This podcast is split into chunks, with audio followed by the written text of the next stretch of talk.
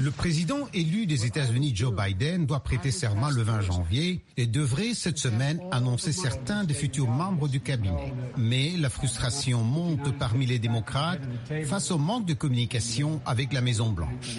Le président Donald Trump conteste toujours les résultats des élections. Un dossier important est quelle sera la réponse à la pandémie de Covid-19. Robert Klein, futur secrétaire général de la Maison-Blanche. Notre transition n'a pas accès aux responsables de l'agence pour nous aider à élaborer nos plans et l'accent est mis sur ce plan de déploiement de vaccins qui sera essentiel dans les premiers jours d'une présidence Biden. Nous n'avons pas accès à cela. L'élaboration d'un plan national de distribution de vaccins est désormais une priorité absolue. Les firmes pharmaceutiques Moderna et Pfizer ont apporté la semaine dernière que les essais cliniques de leurs vaccins contre le coronavirus ont montré que ceux-ci étaient efficaces à plus de 90%. Pfizer a demandé une autorisation d'urgence aux États-Unis et Moderna a fait savoir qu'il le ferait également.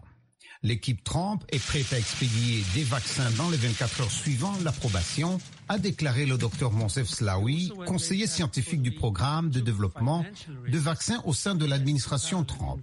Il a aussi ajouté qu'il craignait que la désinformation ne pousse certains Américains à hésiter à se faire vacciner. Dr Monsef Slaoui, conseiller du président Trump.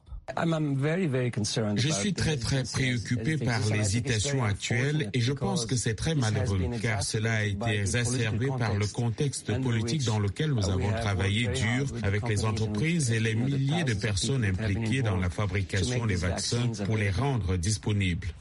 Les États-Unis ont enregistré plus de 12 millions de cas de Covid-19 et 256 000 morts, selon le dernier chiffre de l'université Johns Hopkins.